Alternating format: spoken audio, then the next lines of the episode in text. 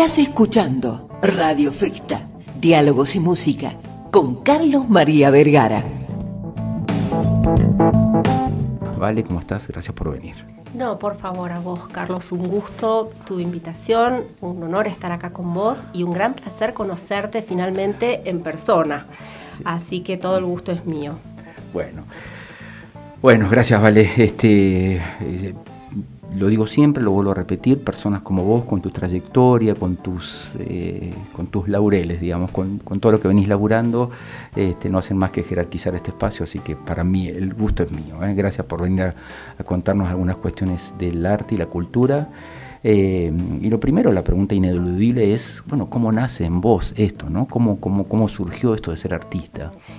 Desde siempre, desde que tengo uso de razón, eh, de muy pequeña yo era extremadamente tímida e introvertida, entonces mamá fue básicamente quien gestionó que yo tenga siempre a mano papeles, lápices, colores y yo me metía en esos mundos y desaparecía del mundo real, cosa que me encantaba, me perdía en, mi espacio de dibujo. En casa nunca hubo televisión, de hecho... Eh, una vez alguien me regaló un televisor cuando yo ya tenía como treinta y pico de años diciéndome, no puedo entender cómo vengo a tu casa y no hay un televisor. Así que bueno, yo creo que eso también ayudó mucho a desarrollar esa imaginación de tener que inventar juegos, inventar, tener que inventar la forma de divertirme y todo eso lúdico pasaba mucho por recortar, pegar, collage, eh, pinturas, iba a todos los talleres de arte y creo que eso pasa en realidad en todos los niños. Todos los niños tienen una aptitud y una muy fuerte predominancia a estar en contacto y desarrollar arte desde lo lúdico quizá, ¿no? Sí, desde lo lúdico, desde el entretenerse, desde lo experimental y también desde lo eh, emocional, si se expresivo, quiere. Sí, Exacto, una forma de expresarse, porque yo lo noto, tengo un niño pequeño de nueve años que muchas veces me trae, por ejemplo, un dibujo en donde es toda una, como una gran puesta de agresión puesta ahí que da pie a charlar, a ver qué está pasando. Entonces, desde ese lugar también es un canal de comunicación muy importante para con los niños. Después entras al colegio. Qué interesante lo que decís, perdóname, vale, esto porque porque me hace pensar que, que el arte no es solamente esta cuestión del cuadro colgado, que se entiende o no se entiende, sino que hay cuestiones de la vida cotidiana aplicables, ¿no? que, que, que, son útiles, que son factibles, que son eh, palpables. Totalmente. De hecho, bueno, hay una frase que no sé si habrá sido Freud, acá no quiero meter la pata, pero dicen, el arte sana. Hay una gran cuota de sanación y de bienestar cuando uno está desarrollando cualquier tipo de actividad artística, ya sea porque uno la está haciendo, eh, y ahí hay algo muy interesante, porque cuando vos te metés en este mundo de hacer arte, sea cual fuere la disciplina, es una, te diría, casi obligación en la que vos estás en ese momento viviendo a pleno este presente. Y eso es algo que no te lo dan muchas otras oportunidades. es como, por ejemplo, cuando se enfoca un tenista, ¿no? Que está haciendo un deporte y se le tira una pelota afuera y siente como que se empieza a enojar. Entonces, bueno, no, no, no, tengo que volver al presente y ahora. Entonces vos los ves cuando giran el grip, se concentran en la pelota que la tiran al piso para volver a enfocar toda su energía en el acá y en el ahora. Cuando vos estás pintando, estás bailando, estás haciendo cualquiera de las eh, expresiones artísticas, vos lo que estás haciendo es justamente eso, vos traes toda la energía tuya y de todo tu entorno que vos estás viviendo y lo estás poniendo 100% acá en este momento. Y muchas veces puede pasar que estés entrando en un estado de meditación sin siquiera vos darte cuenta. Por eso produce esa sensación como de extrema calma, armonía, eh, que hace también pues sabes, Vale, que justamente la semana pasada estuvo con nosotros un médico neurólogo eh, y nos decía palabras muy parecidas a las tuyas, que una de las cosas que generó esta pandemia eh, ha sido esta mm, percepción de las personas de empezar a vivir el aquí y el ahora de manera más real y más eh, intensa. No estar programando, no estar de alguna manera, como dicen los chicos, flasheando lo que va a pasar, lo que no va a pasar, lo que puede pasar, lo que pasaría, lo que hubiera pasado, lo que todo, todo lo que, esas cosas que dan vueltas en nuestra mente y que no nos permiten el aquí y el ahora. Es tremendo porque desde la neurología nuestro cerebro funciona en dos modos, el el modo futuro y el modo pasado. Vos no tenés un modo que dice, ok, aprieto el botón de rec y empiezo a vivir en la calle ahora. No, siempre tu cabeza está en lo que pasará, en lo que pasó, en lo que vas a hacer, en lo que te quedó por hacer. O sea, es tremendo. Entonces es muy difícil irte por esa especie de carretera, viste, la colectora que va por el costado que es la que en realidad tenés que hacerlo de manera forzada y consciente, se logra, se logra, pero bueno, el arte es una de las, de las maneras más fáciles de entrar en ese, en ese estado. Perfecto, qué hermosa charla. Bueno, vale, eh, entonces esos fueron tus comienzos, ¿no? Eh, así, gracias a tu mami, gracias a, esa... ¿Y eras tímida? Bueno, ya no lo sos, ¿eh? No, no, no, a los 17, 16, 17 exploté en un estado de rebeldía total y absoluto pero te diría... La tenías ahí escondida. Exacto, sí, sí, sí, fue muy guarro lo mío.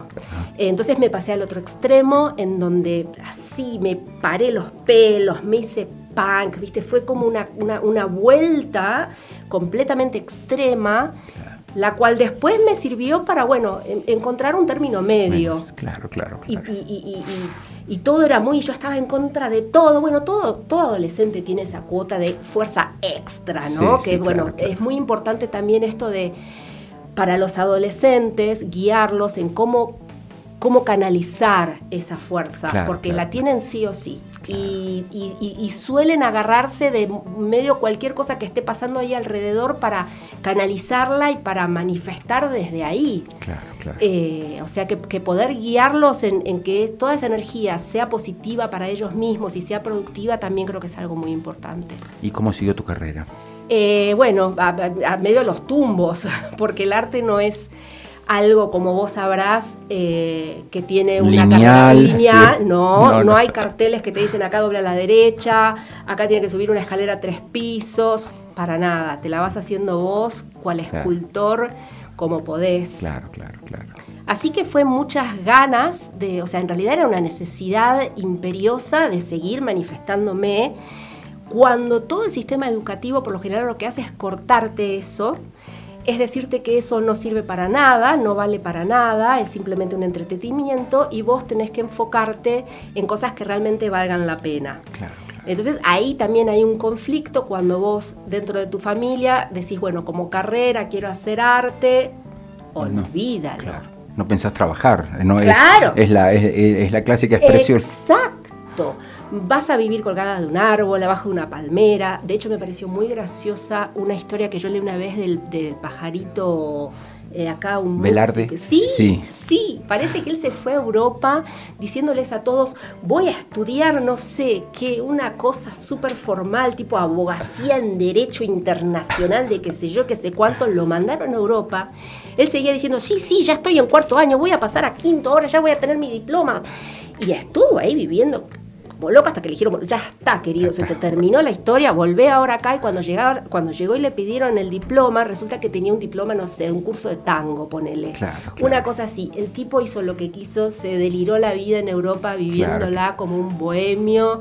Así que cuando escuché esa historia me pareció alucinante, a pesar de lo terrible que debe haber sido para, los padres. Sí. pero también hay algo, me parece, vale, que, que, que vale, valga la redundancia, mencionar y que, y que ese estereotipo del artista pobre, dejado, abandonado, eh, de, que el artista verdadero es, es bueno, es esa persona que está, eh, entrega su vida y está en una pobre casita ya perdido en la montaña. Eh, tampoco va por ese lado la cosa. Bueno, es que eso está muy establecido. Vos en la, en la historia del arte tenés la época de los mecenas, Miguel Ángel, Da Vinci, que bueno, ellos estaban bajo generalmente el apoyo económico de la iglesia o de algunos de los reyes, los reyes eh, cuyo trabajo tenía que ser pura y exclusivamente lo que ellos querían. Después entramos eh, en una etapa que es más moderna, si se quiere, en donde, chau, eso ya prácticamente no existió más. Y ahí sí, pobres, viste, se murieron de hambre, pero ¿por qué? Porque cuando empieza el arte moderno, era un arte que la gente no estaba acostumbrada, que les parecía una cosa espantosa. De hecho, vos lees los quienes eran los primeros puestos ganadores de los salones y vos no, no, no, conocés ningún nombre, no es ningún conocido. Entonces empezaron a crear el salón de arte de los rechazados en donde en ese salón de arte empezaron a aparecer los fobistas, los impresionistas, los cubistas, y ahí es donde el arte que se convierte en esta ruptura y en esta como gran quiebre de esta cosa tan real, tan formal, tan académica, empieza a tomar valor, surge el arte moderno y no sé a dónde íbamos. Sí, no, me estabas contando justamente del por qué sí y el por qué no este estereotipo del, del artista pobre, del artista eh, eh, viviendo una vida de miseria porque nadie le reconoce su genialidad. Quiero decir, eh, se, puede vivir bien, se puede vivir dignamente, decentemente, se puede compatibilizar con otras manifestaciones artísticas a que, que sí generen ingresos. Quiero decir, eh, me parece que también hay que romper con ese estereotipo del artista casi, casi viviendo una vida miserable, ¿no? Totalmente. Eso es una decisión personal. Cada persona toma, yo creo que la decisión que puede. Sí.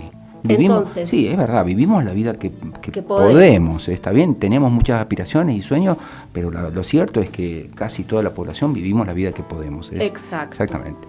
Ahora, a partir de ahí, yo creo que es muy importante replantearse cuán satisfecho uno está con lo que está haciendo, con la actividad que está realizando, que lleva la mayor parte de tu vida, porque estás poniendo la mayor cantidad de horas en eso. ¿Cuán conectado estás con lo que vos estás haciendo?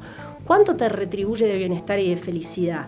Entonces, cuando a mí, por ejemplo, en lo personal me pasó que yo vivía de cualquier otro trabajo, cualquier otro trabajo, el que me vaya saliendo, el que vaya pudiendo tener para pagar mi alquiler, mi comida, sobrevivir.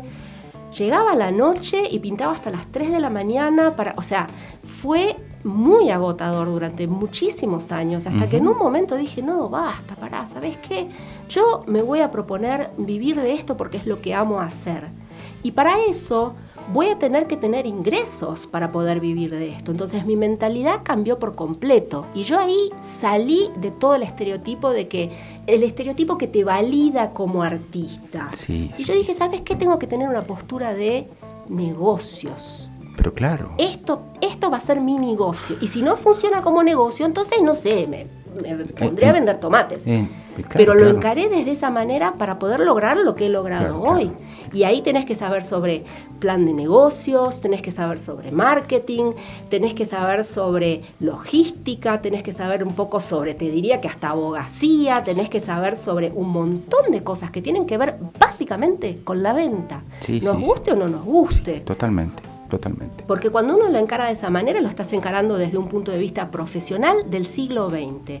Para mí ya la palabra artista inclusive quedó un poco ligada a ese ver del siglo pasado. Para mí hoy en día todos somos creativos del siglo XX y el creativo del siglo XX se las tiene como que rebuscar con todo. Y es triste ver que en las universidades todavía mantienen un modelo de educación que es el del sincero bloque de arcaico. Sí, sí, sí. Arreglátela. Sí, totalmente. Yo cuando vivía afuera, unos siete años, en Australia más específicamente, tenía gente amiga que había estudiado carreras que tenían que ver con el arte y era impresionante. A ellos les enseñaban cómo desarrollar un plan de negocios, cómo vender una idea para poder obtener recursos para llevar adelante sus proyectos de arte. O sea, eh, completamente en paralelo iban los conceptos del negocio y del trabajo organizado, planificado con objetivos, con, con, llevar los timelines, con, con, tener contacto con empresas. O sea, después cada uno elige, pero si a vos no te dan esas herramientas, salís como, ¿ahora qué hago? Sí, señor.